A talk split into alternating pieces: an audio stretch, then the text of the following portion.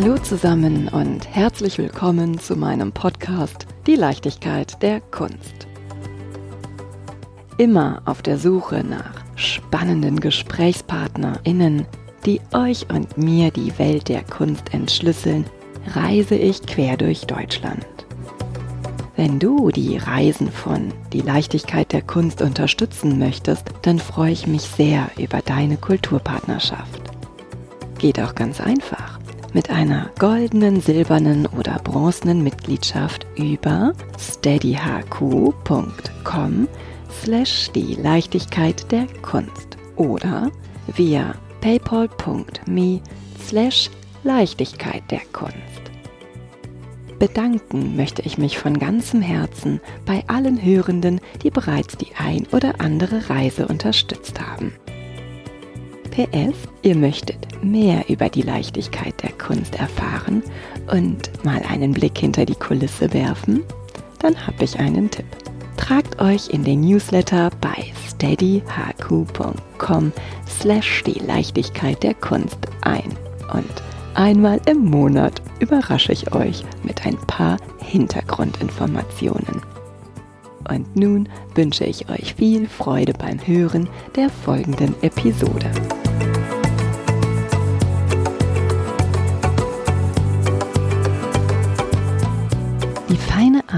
Sotheby's. Ganz sicher bin ich mir, dass drei Liebhaberaufrufe, entschuldigt, Ausrufe ausreichen und ihr ahnt, auf welches spannungsgeladene Gefecht ich heute hinaus möchte. Zum ersten.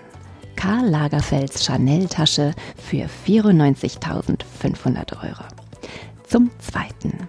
Eine meiner Lieblingskünstlerinnen, Janice Joplins Porsche für 1,6 Millionen Euro. Und zum dritten Banksys zerschreddertes Girl with Balloon für 22,2 Millionen Euro. Ihr habt's herausgefunden. Ich darf heute zu Gast sein in dem legendären Auktionshaus Sotheby's. Und zwar in Wien, einer Stadt mit charmantem Schmäh und avantgardistischem Art Nouveau, dem vielleicht dekorativsten Stil des 20. Jahrhunderts.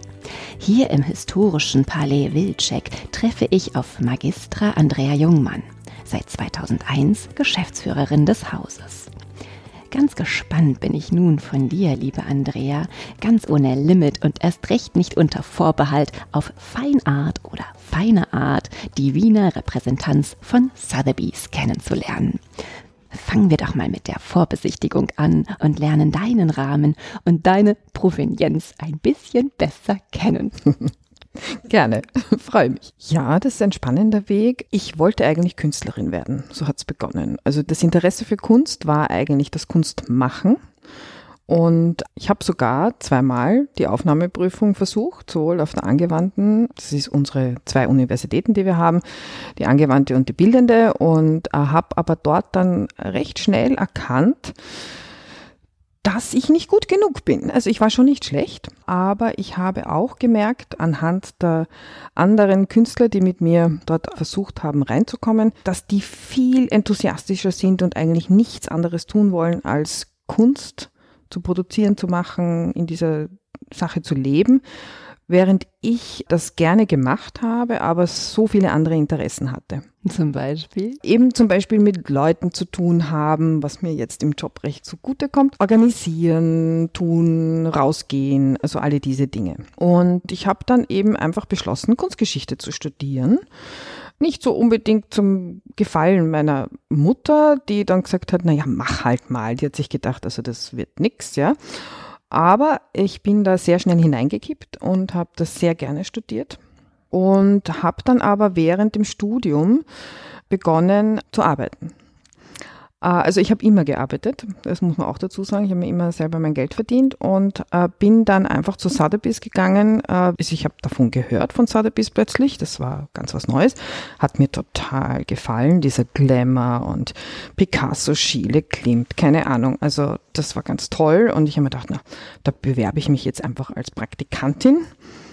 Natürlich, also Geld verdienenderweise und bin da einfach hinmarschiert, ja. Also ich frage mich manchmal, wie ich diesen Mut aufgebracht habe, aber ich habe es einfach gemacht Und dort wurde mir gesagt, ja, also ich kann natürlich schon mitarbeiten, aber natürlich, also Bezahlung gibt es keine. Also das ist ja wie man eh weiß, also bei den großen Auktionshäusern oder eigentlich überhaupt im Kulturbereich recht üblich, dass man kann ein Praktikum machen, aber es wird nicht bezahlt, es ist also unbezahlt.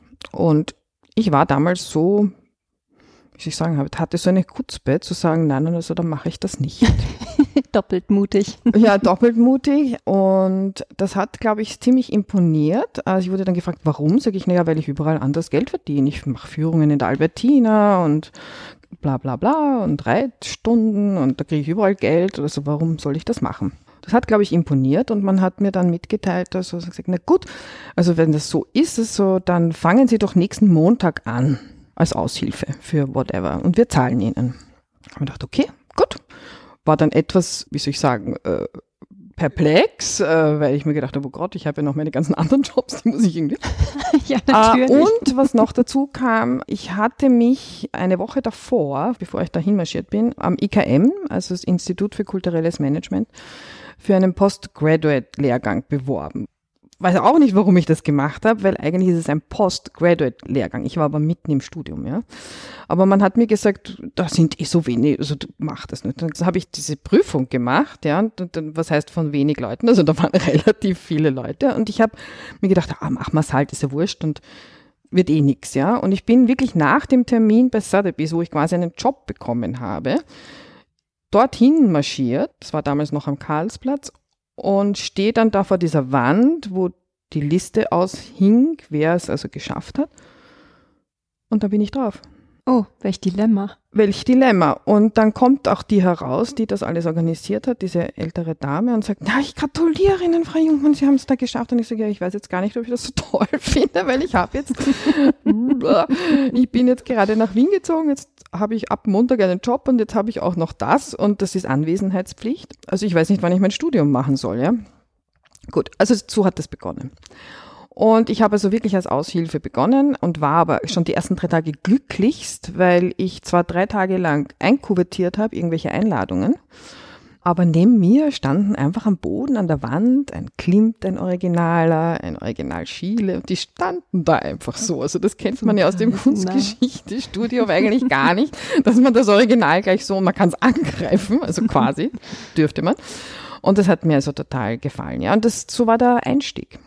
Ich habe ja gehört, und du hast auch gerade gesagt, du warst gerade frisch nach Wien gezogen. Du bist gar keine geborene Wienerin und du hast in einer Klosterschule von Nonnen zeichnen gelernt. Ja, das war, glaube ich, das war vielleicht auch der Grund, warum ich dann, also ich habe dann nach der Matura, also ja, ich war in einer Klosterschule, ich war bei den Ursulinen, äh, auch im Internat und habe eben von Nonnen wirklich, also Zeichnen gelernt ist gut, ja. Also ich meine, man kann sich ungefähr vorstellen, Stillleben. Ja, ich ja. hätte jetzt auch gedacht, irgendwie an Marienbildnisse. Ja, so, also es war nicht ganz so, aber doch, also es war recht bieder.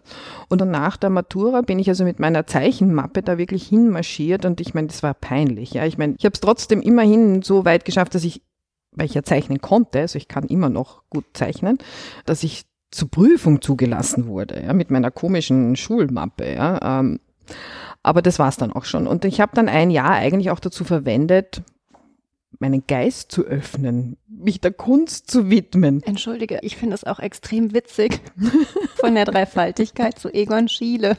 Ja, also genau. Und das war ja sehr lustig, weil man hat uns ja auch keine Kunstgeschichte vermittelt, ja. Mhm. Also und ich habe dann irgendwie den Schiele kennengelernt und habe mir gedacht, wow, ja, nicht schlecht, ja.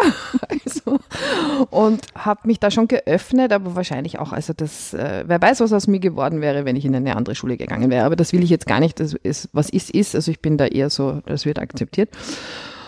Und ich bin sehr froh, weil ich bin sehr froh, dass ich Kunstgeschichte studiert habe. Das war wunderbar. Also ich habe mit Kunst zu tun, was, was glaube ich auch wirklich mir mehr liegt. Ja, also dieses mit der Kunst zu leben, mit Leuten zu tun zu haben, die mit Kunst zu tun haben. Und dann dieses Kulturmanagement, dieser Lehrgang hat mir dann ja auch ein bisschen diese wirtschaftliche Seite gezeigt. Auch die Arbeit hier bei Sotheby's, also das war wirklich Learning by Doing. Wie managt man sowas? Wie macht man Verhandlungen? Wie verkauft und kauft man Kunst? Ja, und also das hat schon alles seinen Sinn gehabt und ich meine, ich wäre nicht hier nach so langer Zeit, wenn es nicht wirklich mir liegen würde. Ja, also es ist wirklich eigentlich mein Traumjob. Mhm. Ja, so, Immer noch. Das strahlst du gerade auch ein. Und herzlichen. Glückwunsch zum 20-Jährigen, nein, 21-Jährigen. Ja, aber eigentlich bin ich seit 89 bei Sotheby's. Also ich bin seit 32, 33 Du Jahren. schon mit zum Inventar. Genau. Ich habe gesagt, ich bin ein Dinosaurier. habe ich letztens mit so einem Händler, mit einem Galeristen. aber netter aus. Ah, danke. Ja, nee, ich habe keine scharfen Zähne. Ähm, nein, ich habe letztens mit einem Galeristen, mit dem ich eben auch schon so lang zu tun habe, so gesprochen und dann habe ich gesagt, weißt du, das ist ein Wahnsinn. Wir kennen uns seit 32 Jahren. Du, wir sind Dinosaurier, so fühle ich mich manchmal, ja. Ich meine, der Kunstmarkt hat sich da schon auch sehr geändert in dieser Zeit, ja. Und da ich gesagt, ja, aber wir, wir halten durch, wir sterben nicht aus. Und ich sage, ja, genau. Stimmt. Wir bleiben dabei.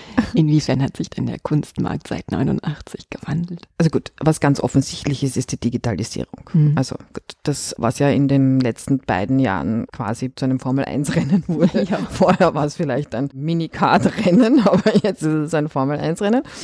Also das auf jeden Fall und die Globalisierung. Also das hat man auch gemerkt 2008, wie diese Krise war, so wie Lehman Brothers da in Konkurs ging und diese große Krise kam. Ich meine, das war global. Ja, also die erste Krise damals, also über die ich auch meine Arbeit, meine Abschlussarbeit geschrieben habe am IKM, also am Kulturmanagement-Lehrgang, die eben 1990, 91, die Krise, die es damals gab, also diesen Einbruch des Kunstmarkts, das war ja ganz anders und das war nicht global. Ja, also das war, also es war schon global, aber nicht, es hat trotzdem, es wurde verursacht durch ein Land, das hauptsächlich gekauft hat und die sind weggefallen, die Japaner. Ja, Äh, und das war jetzt ganz anders. Ja, das war also weltweit. Ja, also diese Globalisierung, die Digitalisierung und das, was wahrscheinlich nicht nur im Kunstmarktbereich ist, ist diese Überbürokratisierung oder äh, Regelung.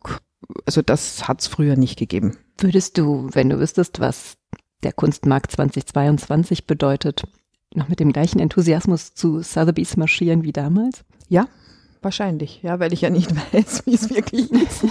Und, nach, und es ist ja trotzdem etwas sehr Spannendes, ja, und glamorous und, und man hat wirklich mit der Kunst an sich zu tun. Und ich würde wahrscheinlich nochmal kommen. Ich bin aber sehr froh, dass ich das alles miterlebt habe, ja, weil es schon eine Basis gibt, ja, die ich sonst nicht hätte. Was Ja. waren denn so Meilensteine? Oh mein Gott, es gibt so viele. also ganz am Anfang in den 90er Jahren war ich recht involviert in diese Vienna 1900 Sales. Also das Mhm. war eben, was du auch zuerst schon erwähnt hast, Jugendstil. Das waren zwei, drei Sammlungen, die wir in London verkauft haben, wo ich das Glück hatte, dabei sein zu dürfen, also zu katalogisieren und also auch mit den Kunden, den Einbringern zu tun zu haben. Das war sehr spannend, ja. Also das war für mich ganz was Neues, auch eine Zeit lang in London zu verbringen. Und das war auch ein Markt, der damals sehr stark war und neu war, also neu, aber halt äh, gepusht wurde. Also das war toll und dann gab's dann die German and Austrian Sales, wo dann langsam, also Chile Klimt immer mehr auf den internationalen Markt kamen. Also das waren so in den 90er Jahren mehr oder weniger die Höhepunkte.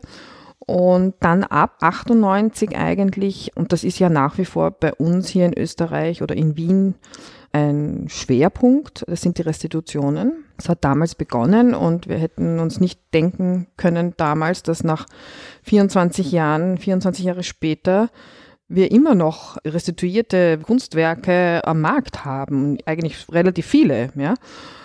Und das hat halt begonnen mit der Krumauer Landschaft, die an die Erben nach Steiner zurückgegeben wurde aus dem Linzer Museum. Und da könnte ich jetzt aufzählen. Also da gibt's sehr viele.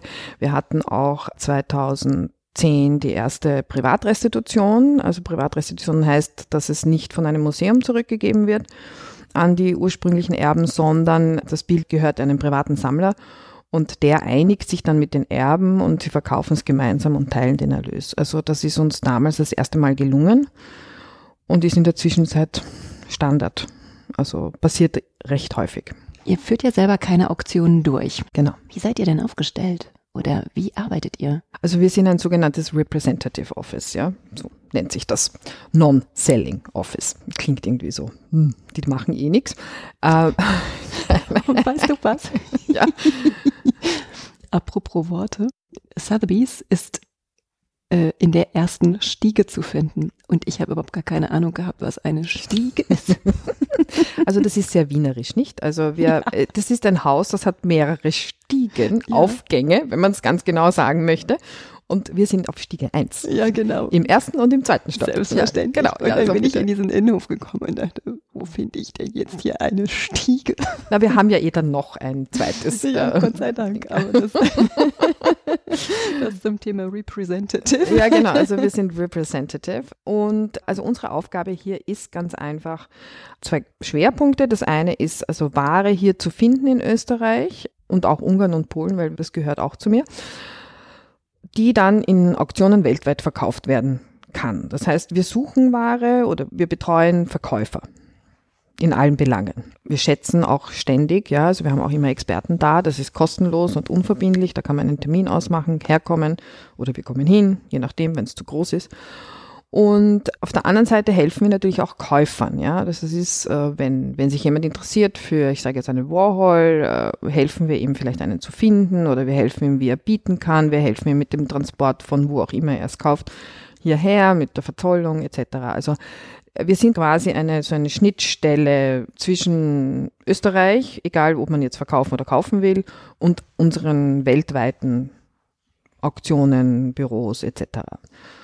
Wir sind ein kleines Team und machen dann auch hier natürlich lokal schon auch Dinge.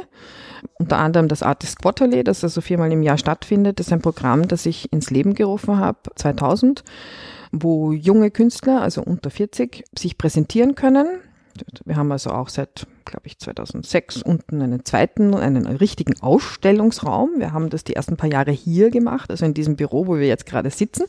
Wir haben jetzt auch schon schon länger jetzt Einladungen, die wir drucken. Also es war ganz low budget am Anfang und so eher unter dem Radar. Und jetzt, glaube ich, ist es ein recht anerkanntes Programm ist ja in der Zwischenzeit auch, es gibt ein Artist Quarterly München und es gibt ein Artist Quarterly Frankfurt. Da wollte ich an der Stelle beweisen, ja. dass ich gut recherchiert habe und hier nämlich gut. gratulieren zu dieser tollen ja, Idee, die äh, quasi grenzenlos ist. Ja, ich bin auch ganz stolz, dass Sie das übernommen haben und es auch brav immer sagen, dass das aus Wien kommt. Und das macht auch sehr viel Spaß. Ja, es war auch damals eigentlich eine Sache, die auch aus einer Notwendigkeit heraus entstanden ist. Ich habe sehr viele Künstlerfreunde und um 2000 herum war es extrem schwierig auszustellen.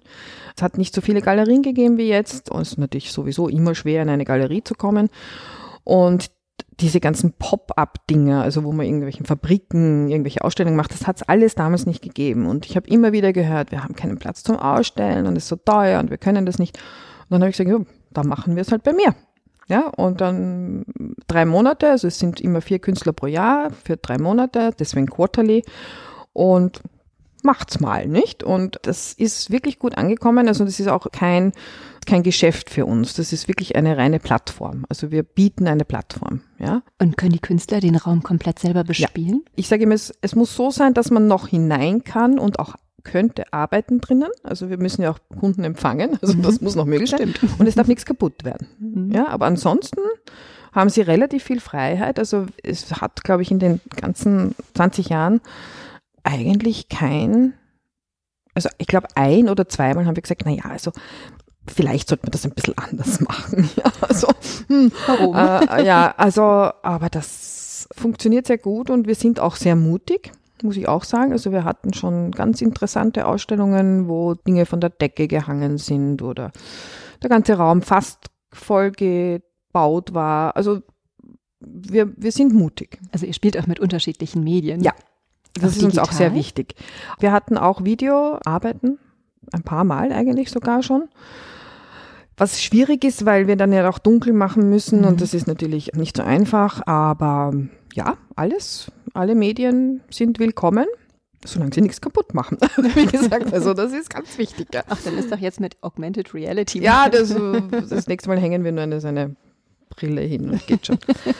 ja, also das bieten wir hier. Wir machen auch immer wieder Ausstellungen von Sachen, die eben weltweit verkauft werden. Und ich bin eine Charity-Auktionatorin, also für Charity-Auktionen, mhm. was ich sehr liebe. Erzähl, welche Charity-Auktionen begleitest du? Du, äh, verschiedenste, aber ich suche mir das sehr genau aus und die begleite ich jetzt also die meisten davon wirklich schon Jahre oder viele, viele Jahre oder 20 Jahre fast schon. Und ich bin auch da sehr engagiert. Also ich bin auch zum Beispiel bei IZEP, das ist eine Entwicklungshilfeorganisation, bin ich im Vorstand. Das geht auch schon seit über 20 Jahren, 20 Jahre. Oder Seeding Art, da bin ich auch im Vorstand. Da geht es um Kinder, äh, Kinder, Kinder, die mit Künstlern Kunstwerke produzieren, die dann bei einer Auktion verkauft werden und der Erlös kommt wieder Kindern zugute. Das schläft im Moment etwas, weil wir die ganzen Malaktionen nicht machen können. Mhm. Also das ist ein bisschen schwierig, aber das wird wieder kommen. Und dann natürlich auch die Hospizaktionen mit dem Michael Schmidt-Ott, die eine Herausforderung immer für mich sind, äh, weil, naja, also normalerweise haben solche Auktionen, weiß nicht, zwischen 50 und 70 Kunstwerke, manchmal auch 100.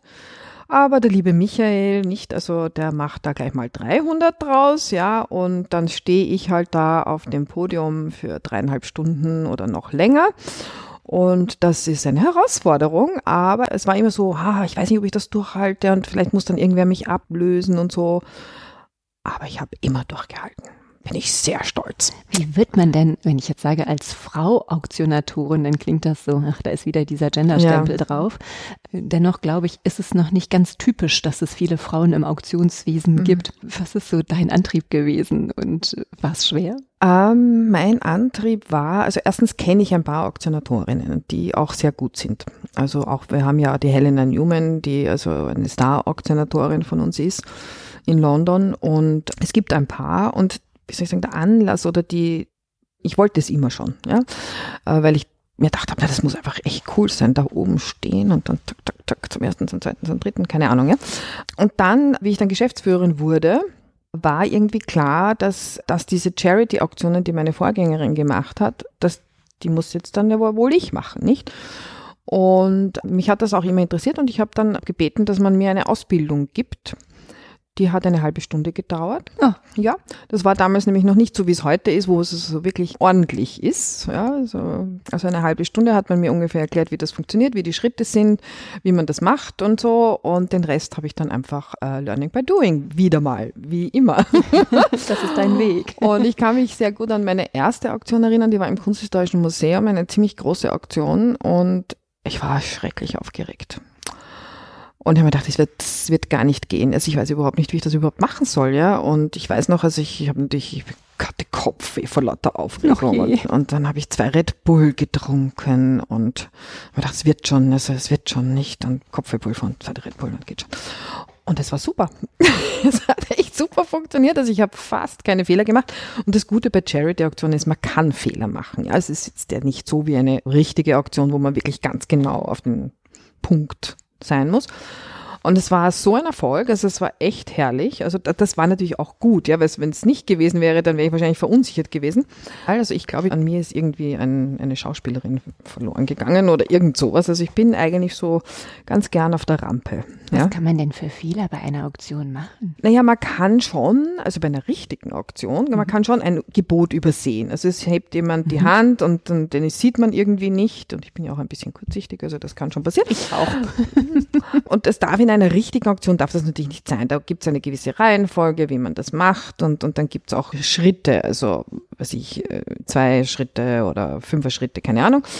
Äh, bei einer Charity-Auktion, also wenn dann einer aufzeigt, da ist egal wie, welche Schritte ich nehme, ja, ich nehme einfach die, die ich das Gefühl habe, die gehen jetzt gerade gut, ja.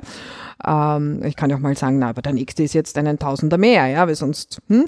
Und das ist auch ein unterhaltsames Ding. Ich mache sehr viele Scherze dazwischen, ich, ich kommuniziere mit den Käufern und, und das ist sehr aufgelockert, ja. In einer Auktion ist das ganz strikt, ja. Also ich meine, da kann man schon auch mal einen Scherz machen, aber muss schon ein bisschen aufpassen, was man sagt, ja.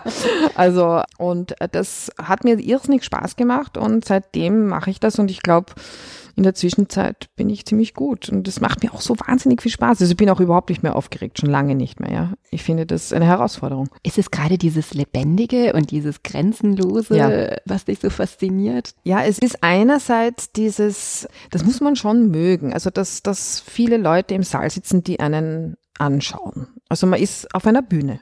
Man ist mhm. auf einer Bühne und performt. Ja, also das muss man mal mögen. Offensichtlich mag ich es, wusste ich vorher auch nicht, aber ich mag es offensichtlich. Und dann ist es schon ein Spiel. Also ich spiele mit diesen Leuten, die im Publikum sitzen und spiele sie gegeneinander aus. Ja, und ich fordere sie, ich provoziere sie dass sie nochmal bieten und spiele den einen gegen den anderen aus und so es hat was mit Macht fast schon zu tun oder mit einem, es ist ein Spiel, es ist ein Machtspiel, aber es ist ein, ein lustiges Machtspiel, ja, es ist nicht böse. Sich, es fühlt sich auch so nach charmantem Führen, ja, genau. Nehmen, Geben. Genau. Und es hat auch was mit Flirten manchmal ja, zu genau. tun, ja, je nachdem, ja.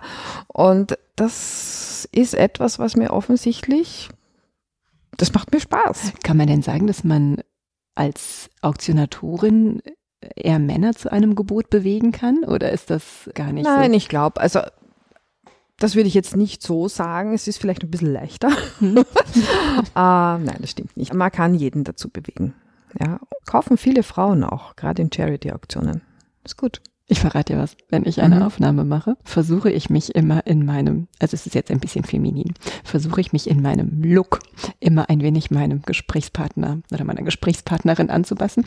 Heute habe ich ein wenig Glitzer.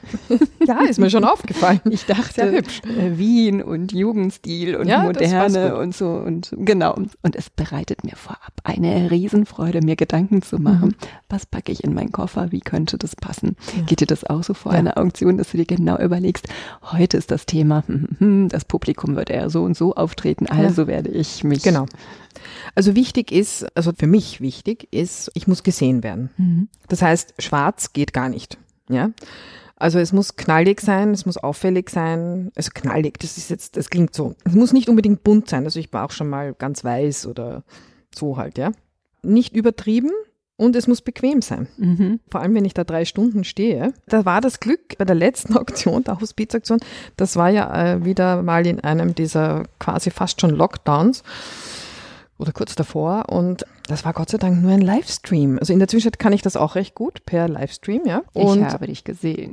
Ach, du hast mich gesehen, ne? Also und das Gute ist, man sieht die Schuhe nicht, ja, weil das ist natürlich, ja, also drei Stunden in High Heels geht in der Zwischenzeit gar nicht mehr.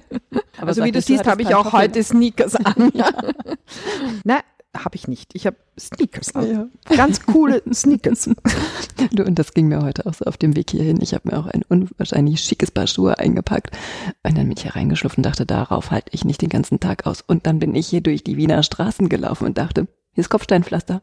Wie gut, dass ich die bequemen Schuhe angezogen ja, nein, das, in Wien ist es sehr anzuraten. Ja, ja das weiß ich jetzt auch für meine ja. zukünftigen Besuche. Ähm, apropos Auktionen. Vor einer Auktion gehört es ja auch dazu, dass man Werke sichtet. Und ich könnte mir vorstellen, dass dir die Frage schon 300.000 Mal gestellt worden ist.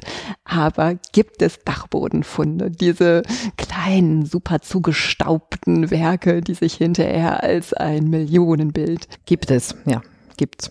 Und ist dir das auch schon so ergangen, dass du gesagt hast, wow, hier ist ein echter Schatz? Ja, also das passiert immer wieder. Es ist oft so, dass es, also Dachboden ist es eher nicht, aber es kann sein, in einem Wohnzimmer hängt irgendein dunkler alter Meister, der irgendwie über zwei Generationen vererbt wurde und dann eben, ja, äh, was Besonderes ist. Ist schon passiert. Also wie ich dorthin kam, eben mit dem Experten für alte Meister, hätte ich mir das nie gedacht. Ja, und dann kommt man rein und denkt sich immer noch, kann nicht sein. Und dann ist es so, ne? Es war auch schon mal, einmal kam eine ältere Dame, die hat wirklich also am Dachboden eine Mappe mit japanischen Holzschnitten gefunden. Das waren, glaube ich, zehn oder zwölf und sagen wir, es waren zwölf und elf davon waren nichts Besonderes, aber einer davon war ein paar hunderttausend Pfund wert, ja. Also es passiert immer wieder, ja. Und ich meine, die große Geschichte ist ja dieser Rubens, den wir damals hatten, 2002, der ja auch kein Rubens war, über ja lange Zeit hinweg war er kein Rubens. Der bethlehemitische Kinder. Genau, mhm. und wurde dann eben, weil er eben auch so brutal ist, das Bild ist ja eigentlich ein sehr, also von der Darstellung her, ein sehr brutales Bild, also mit lauter toten Kindern und so. Und den, die, der Besitzer hat ihn ja dann auch einfach nicht zu Hause haben wollen und in ein Kloster gehängt, ja, weil es einfach zu grauenhaft war. Und das wurde eben auch, das ist eine Entdeckung gewesen. Ja. Erzähl mir die Geschichte, du warst doch live dabei. ich war live dabei. ja, also ein Verwandter hatte Fotos, hat die an unseren Kollegen geschickt und der hat gleich gesagt, also das ist total spannend, ist dann in den Flieger gesetzt, ist in dieses Kloster da in Österreich gefahren und hat gesagt, ja, es ist so ein tolles Bild. Also es war ja einem Nachfolger von, einem Schüler von, von Rubens zugeschrieben. Und er hat gesagt, ja, das ist so toll. Also das ist eigentlich fast besser als diese Dinge. Also wir müssen das kriegen. Und er hat es geschätzt auf 200.000 bis 300.000 Pfund. Das hat man dann dem Besitzer mitgeteilt.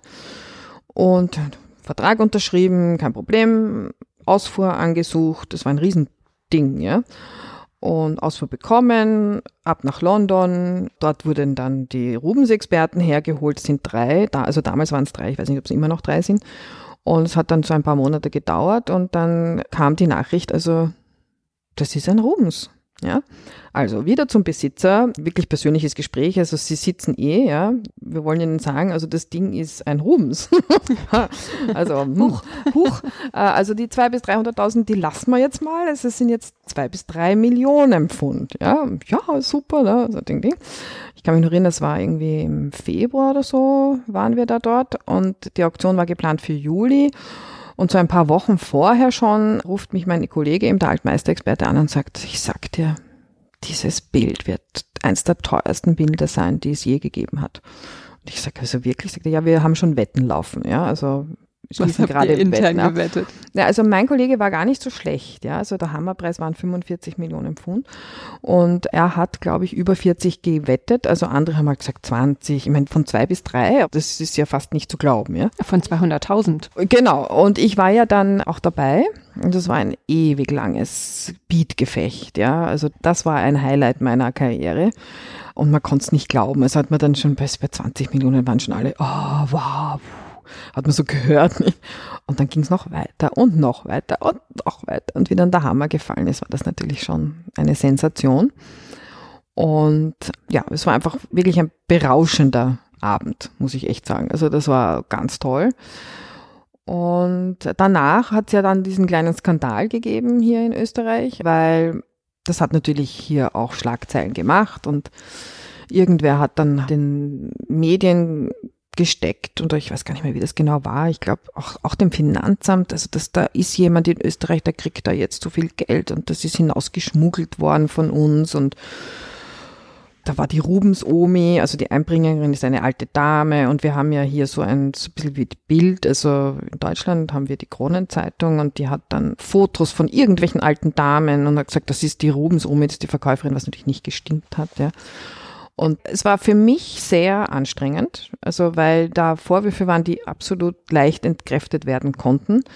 Aber es hat doch ein, zwei Wochen gebraucht. Aber das hat sich dann alles aufgelöst, war natürlich alles korrekt und man hat nicht wissen können, dass das ein Rubens ist. Und selbst wenn wir es hier recherchiert hätten, äh, hätten wir trotzdem eine Ausfuhr bekommen, weil Rubens ist kein österreichischer Künstler und wir haben wirklich mehr als genug Rubens im Kunsthistorischen Museum. Ja? Also das muss man schon sagen. Also dieser Vorwurf war vollkommen sinnlos und auch das mit dem Finanzamt, dass der irgendwelche Steuern zahlen muss. Also das ist auch nicht Sache der Öffentlichkeit. Ja, Das muss eh der machen, der das Geld kriegt. Ja, ja? das ist doch immer so, dass jeder dann auf einmal sein eigenes richtig genau. hat und meint, die Moral und das eigene Recht in die ja, Öffentlichkeit tragen genau. muss. Also das war ganz spannend noch, es hat so eine kleine Nachgeschichte gegeben, aber es waren dann alle glücklich und es war wirklich eine tolle Sache. Und das war eben auch ein Fund, den, das hätten wir uns nicht erwartet. Ja. Ist es für dich so, dass du denkst, wow, ich bin so glücklich, dass ich einmal in meinem Leben an so einer Auktion, an so einer Geschichte ja. äh, teilhaben konnte? Oder ist manchmal auch der Gedanke da, oh, ich würde mich so freuen, wenn sowas nochmal passieren würde? Ich meine, jetzt bist beides. du ja gerade mal 35, aber Spaß. beides, beides. Also ich bin sehr dankbar, dass ich dabei sein durfte. Und es gab ja auch noch viele andere wirklich sehr schöne Auktionserlebnisse. Und ja, da kann man nie davon genug kriegen. Also ich, ich würde sofort wieder mitmachen, gell? Also vielleicht hast du ja irgendwo irgendein Ding am Dachboden. Also ich nehme es sofort. Oh, ich kann mir vorstellen, dass du wahnsinnig oft gefragt wirst, oh, ich habe hier was gefunden, kannst du mal gucken kommen? Ja, habe ich natürlich. Das ist auch ein Teil meines Jobs, ja. Leider ist nicht sehr oft was dabei, was dann ein Rubens ist. Ist das für die Besitzer dann schwierig? Also es gibt doch diese Sendung, wie heißt sie denn nochmal? Kunst und Krempel oder so. Ja, ja, ja, genau, wo dann Leute mit ihren Vasen hingehen können und denken, oh, genau. das ist bestimmt eine Vase ja, aus ja, der sowieso Dynastie und eigentlich ist es ja. 3,50 Euro wert. Genau. Aber es ist ungefähr so. Ja. Und die Leute sind die dann, ich will nicht sagen sauer oder. Also ich würde sagen, das kommt darauf an, wie man das vermittelt. Ja, also wenn man das gut erklären kann und sagen kann, warum, ja, oder was jetzt auch die nächsten Schritte sein könnten oder was man damit tun kann, dann wird das eigentlich immer ganz gut aufgenommen. Und wird ja auch schon mal was Falsches untergeschoben? So, guck Ja. mal hier, ich habe hier einen Picasso. Ja, ja, ja Ganz das zufällig? passiert ganz regelmäßig, ja. Und wie gehst du damit um? Lächelst du darüber oder denkst du, oh, nicht schon wieder? Ich sage einfach, das ist, tut uns leid, wir können die Echtheit hier nicht bestätigen und daher auch nicht verkaufen. Wie frech Ganz höflich, ja, oder? Ja, ja, ja. Aber ich glaube, schwarze Schafe, die gibt's. Gibt's überall. Mhm. Ja. Es gibt eine Auktionsreihe, Contemporary Curated. Magst du mir die mal erklären? Also da laden wir berühmte Persönlichkeiten ein. Das kann alles sein, also aus dem Showbiz bis zu Sammlern oder mm, Fashion Designer oder whatever. Ja, die kuratieren, also das ist natürlich, die helfen, den Sale zusammenzustellen, ja. Also die sagen, sie hätten gerne, was ich, ich sage jetzt eher Pop Art, ich sage jetzt mal, ja, dann oder was auch immer und sind dann dabei, das halt ein bisschen zu promoten oder beziehungsweise auch, es hilft natürlich schon, wenn man dann sagt, der Herr XY findet ihr Werk so toll und hätte das gern in dieser Auktion, wo er kuratiert. Das ist natürlich schon auch ein Business-Getting-Thing und natürlich auch ein Selling-Thing. Also wir lassen dann auch meistens diese berühmten Persönlichkeiten über die Kunst sprechen. Also es sind schon Leute, die sich auskennen. Es ist nicht so, dass wir da irgendwen nehmen, ja. Und das funktioniert ganz gut. Und ist das so, dass dann alle, ich glaube, ihr habt 80 Niederlassungen zusammenarbeiten und anfangen zu suchen, zu diesem bestimmten Mhm. Ja, Thema alle, etwas ja, zu finden? ja. Und die Auktion findet dann in London statt? Oder Ja, in London oder New York, glaube ich, haben wir es Mhm. in beiden. Äh, Und es gibt halt auch eigene, also Leute, die verantwortlich sind dafür bei Sotheby's und die schicken dann, ja, also wir kriegen dann ein E-Mail, wo steht, wir suchen noch, hm, hm, hm, hm. Und dann versucht man halt, schaut man, habe ich irgendwo, habe ich irgendwo sowas, ja, was natürlich nicht so einfach ist, ja, aber manchmal ist halt doch, ja. ja es wird dann international, wir nennen das gesourced, also Mhm. gesucht. Und dann habe ich gehört, jetzt gehen ja auch Taschen, ich habe es ja im Intro schon Ja. angesprochen, und Turnschuhe in eine Versteigerung. Hättest du dir das vor 30 Jahren gedacht? Nein, Sehr klar. Gut, das ist auch erst seit ein paar Jahren, aber Mhm. extrem erfolgreich. Ja? Mhm. Also wir haben ja jetzt gerade diese Sneaker mit Louis Vuitton und also es ist eine unglaubliche Sache. Läuft unglaublich. Also mein Sohn, mein. Sohn findet das wahnsinnig cool. also dass wir so teure Sneakers verkaufen. Wie alt ist dein Sohn? 14,5. Ah, ja. Möchte er mitbieten? Nein, er sagt, das, das geht sich gerade nicht aus, aber er findet das sehr spannend, dass Leute so viel Geld dafür zahlen und er überlegt jetzt ganz ernsthaft, ob er nicht seine Schuhe gar nicht tragen soll, sondern einfach nur aufheben. Ich sage, ja, du bist leider nicht der Jordan. Na, wer weiß. mit 14 Wer weiß, vielleicht da er wusste mal, Der Jordan ja. auch noch nicht, dass er der Jordan Genau. ist. Sag mal, lässt du dich denn auch schon mal verführen? Also vielleicht jetzt, klar, auch wenn du heute einen Sneaker trägst, dass du denkst, oh, da würde ich ja gerne mitbieten, verflixt und zugenäht. Jetzt bin ich hier die Geschäftsführerin von Österreich, Ungarn und Polen und ist irgendwie ein bisschen schwierig, oder?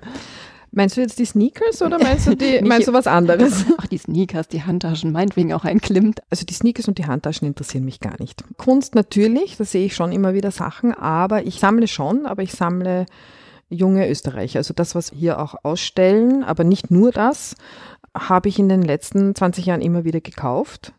In der Zwischenzeit habe ich recht viel und ich habe mir überlegt, dass jetzt muss ich irgendwann mal aufhören, weil jetzt ist es so weit, dass ich es in nicht alles hängen kann. Und Ist deswegen man dann ein Sammler? äh, anscheinend. Ah, ja. Äh, das war nicht so geplant. Wie immer.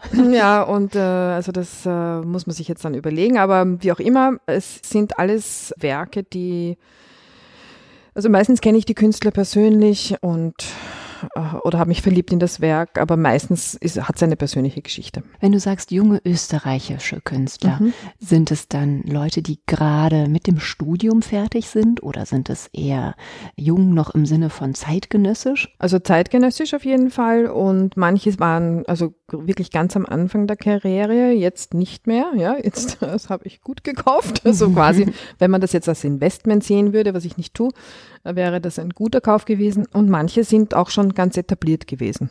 Auf wen sollte man jetzt den Blick wenden? Das ist die Frage, die ich gar nicht mag. Ich wusste das. die fragt jeder. Mhm. Und also ich kann, also wenn man in Wien ist, auf die Akademie gehen, ist gerade der Rundgang. Das sind die Abschlussarbeiten also die zum Teil Abschlussarbeiten. Da präsentieren sich die jungen Künstler. Mhm. Dort würde ich mal hingehen und schauen. Und ansonsten, es gibt so wahnsinnig viele. Also das heißt, das ist auch interessant. Also wir hatten wirklich einmal eine Zeit, wo wir für Artist Quarterly gar nicht so leicht jemanden finden konnten. In der Zwischenzeit gibt es so viele tolle junge Künstler, dass es schwer ist, eine Auswahl zu treffen. Ja? Viele Frauen. Spannend. Viele junge Frauen, die ganz tolle Sachen machen. Und da würde ich jetzt gar nicht fertig werden, ja. Also wen ich cool finde, sieht man eh, wenn man auf meinen Instagram-Account geht, dann wer wem ich follow, dann das ist ein kleiner Tipp.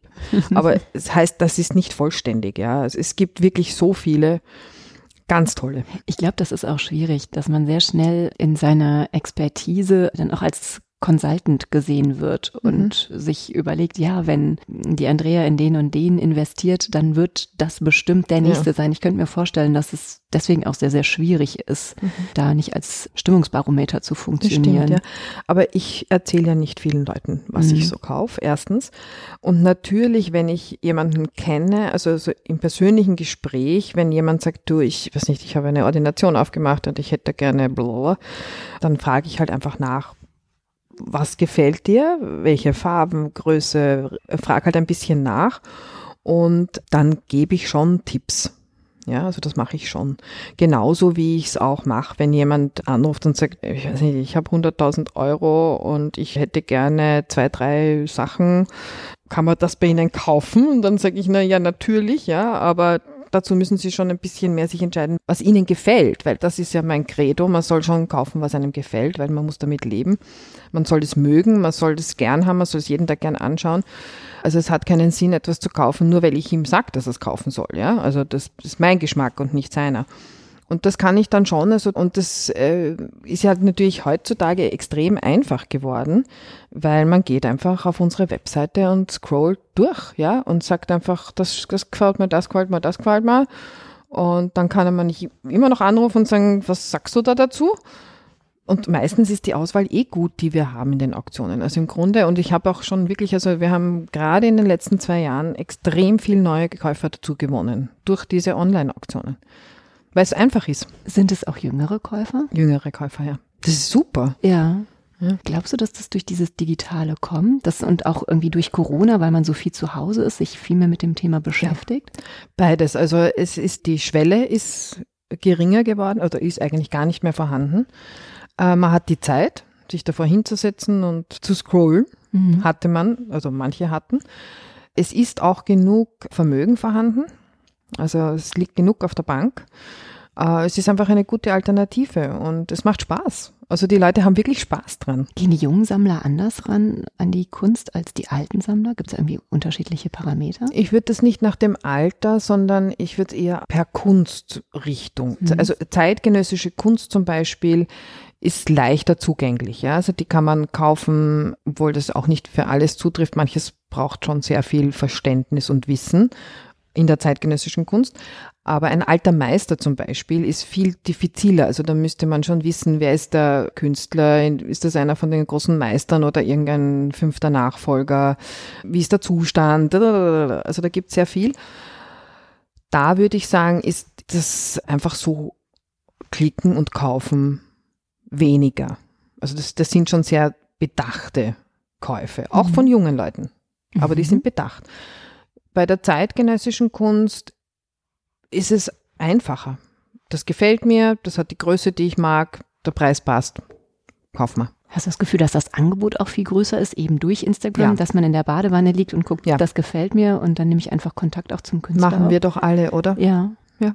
Ich entdecke auch Künstler auf Instagram, wenn ich einmal so Zeit habe und durchschaue. Ja, und das ist so schön, so eine unkomplizierte Kontaktaufnahme ja. auch. Und ich verschicke immer Sprachnachrichten. ich wusste gar nicht, dass das auf Instagram geht. Doch, das geht sehr gut. Ich denke mir ja, in meiner Funktion als Podcasterin muss ich doch mit Stimme arbeiten. Das stimmt allerdings, ja. Und das ist tatsächlich so verführerisch, wenn ich dann in den ganzen Ateliers bin und die Kunst sehe. Stimmt, ja. Man würde gerne. Ja, ja. Aber es ist nun mal leider nicht irgendwie eine, eine Hose. Nein, nein, es ist schon ein bisschen mehr. Wir haben Artist Quarterly angesprochen. Wir haben Contemporary Curated angesprochen. Und ich habe noch was gelesen, was du mir auch nochmal erklären musst. Und mhm. zwar Crossover Collecting. Kann ich mir das so vorstellen, dass man sich einen Altmeister neben den besagten Turnschuh stellt? Zum Beispiel. Ach. Ja, also zum Beispiel, also man merkt das ja auch manchmal an den Auktionen. Früher war ganz klar, also alte Meister, zeitgenössische Kunst, klassische Moderne. Jetzt gibt's diese Auktionen, wo sich das so ein bisschen mischt. Also ich erinnere nur an unsere erste Live-Auktion in der Pandemie, Ende Juli in London, letztes, also nein, Entschuldigung, 2020. Es verschwimmt alles die mhm. Zeit. Da war ein alter Meister neben einem Monet und so weiter, ja. Und das nennt sich Crossover Collecting. Also wenn man quasi ein Käufer, der zeitgenössische Kunst kauft, einen Sneaker kauft und einen alten Meister kauft und sich das alles zu Hause hinstellt. Was es aber auch gibt, ist so Inspirationen, ja, so wo sich eben Leute inspirieren lassen von alten Meistern und dann einen Sneaker machen oder ich weiß nicht, von einem alten Meister ein zeitgenössisches Kunstwerk erstellen oder umgekehrt, ja, oder was sehr schön manchmal ist bei den Ausstellungen, die wir jetzt haben, wir hängen manchmal auch klassische Moderne neben alten Meister, weil dann doch die Motive manchmal sich beeinflusst haben. Ja? Wie viele klassische Moderne haben sich äh, beeinflussen lassen von alten Meistern? Kunst entsteht aus Kunst. Ja, genau. Ja. Geht es darum, dass auch der Dialog sichtbar wird? Ja. Das ist sehr spannend eigentlich. Ja. Ich finde das sehr schön, weil früher war das alles so abgegrenzt, ja. Und jetzt, was wir auch merken, das ist, wenn man diesen neuen Käufern, die, also, wenn man denen das quasi mal zeigt, was es da noch alles gibt, ja, dass die dann sehr wohl hier und da zugreifen. Ja, und ganz was Neues kaufen. Ich stelle mir das auch vor wie in der Einrichtung, wie ja, im genau. Interieur. Da mixt genau. man doch auch den Bauernschrank mit irgendeinem Mid-Century-Teil genau. und dann ist auch mal Ikea dazwischen. Ja. Also so ähnlich kann man sich das jetzt vorstellen, ja. Und das ist schon auch, da ist man lockerer geworden, ja. Oh, meine Kinder würden sich riesig freuen, wenn ich auf einmal einen Turnschuh. auf ein Podest bitte, ja? Ja, natürlich. Mit einer Glocke drüber. Sie fänden es nur ziemlich doof, wenn ich sagen würde, da dürft ihr aber nicht rangehen. Ja, das glaube ich auch, dass das nicht gut kommen würde. Weißt du, was mir auch noch auf den ja. Lippen brennt zu fragen? Du hast eben gesagt, du hast dir mal Geld als Reitlehrerin mhm. verdient. Bist ja. du Reiterin? Ich war Reiterin, ja. Also ich bin mit Pferden aufgewachsen. Meine Großmutter hat einen Reitstall geleitet und mhm. dadurch waren wir eigentlich immer in der Freizeit im Stall, mhm. nicht? Und das hat sich dann so mit 16, 17 ein bisschen äh, wieder äh, nicht aufgehört, aber es ist weniger geworden. Da gab es dann andere Interessen und ich habe das dann aber immer wieder gemacht, aber irgendwann dann einfach auch keine Zeit mehr gehabt, ja. Könntest du dir vorstellen, dass es wieder kommt? Ja, also ich habe mir schon gedacht, so ein irgendeinen ganz entspanntes Pferd, ja, das so vor sich hin trottet, ja.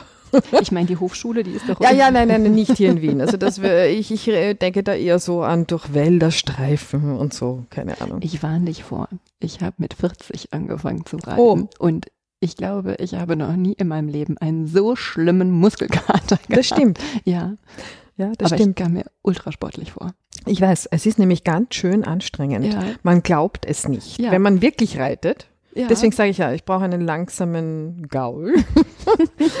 Aber wenn man wirklich reitet, also so Dressur oder wirklich ordentlich, das ist super anstrengend. Vor ein paar Jahren habe ich, weil meine Tochter auch geritten ist, habe ich mich mal zweimal draufgesetzt und äh, da war eine sehr strenge Reitlehrerin.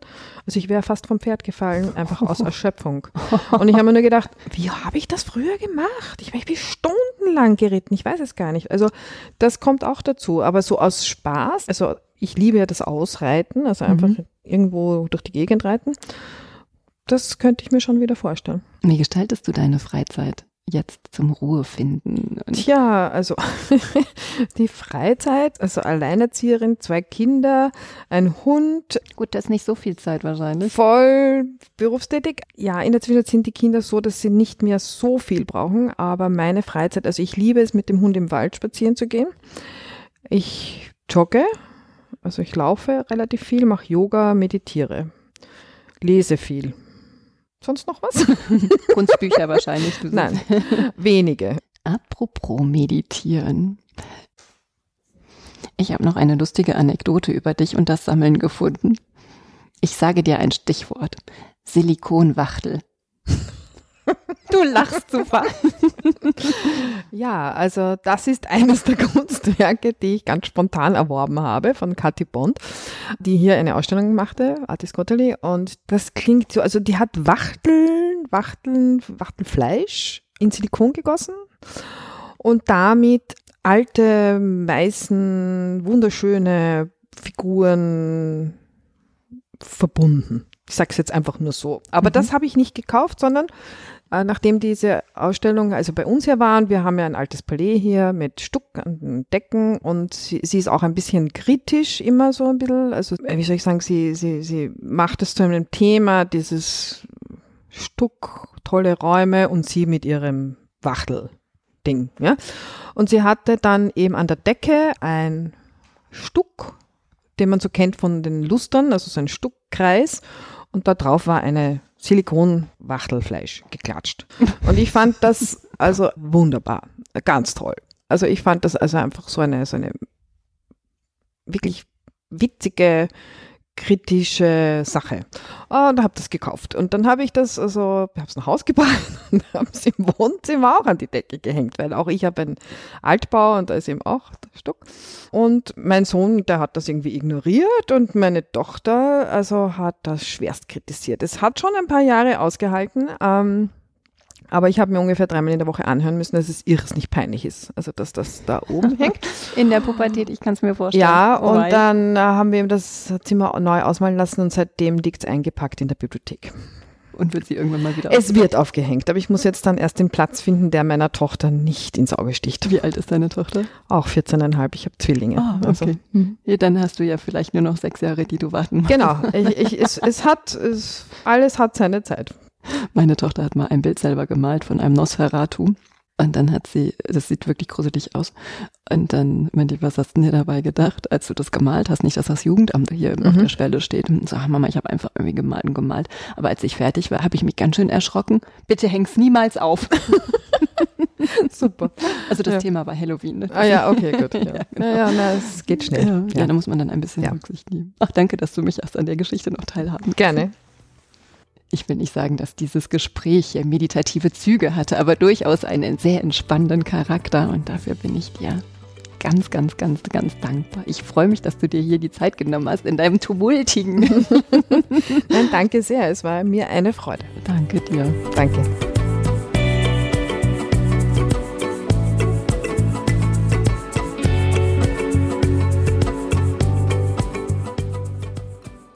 Ihr habt Fragen, Anmerkungen und Feedback?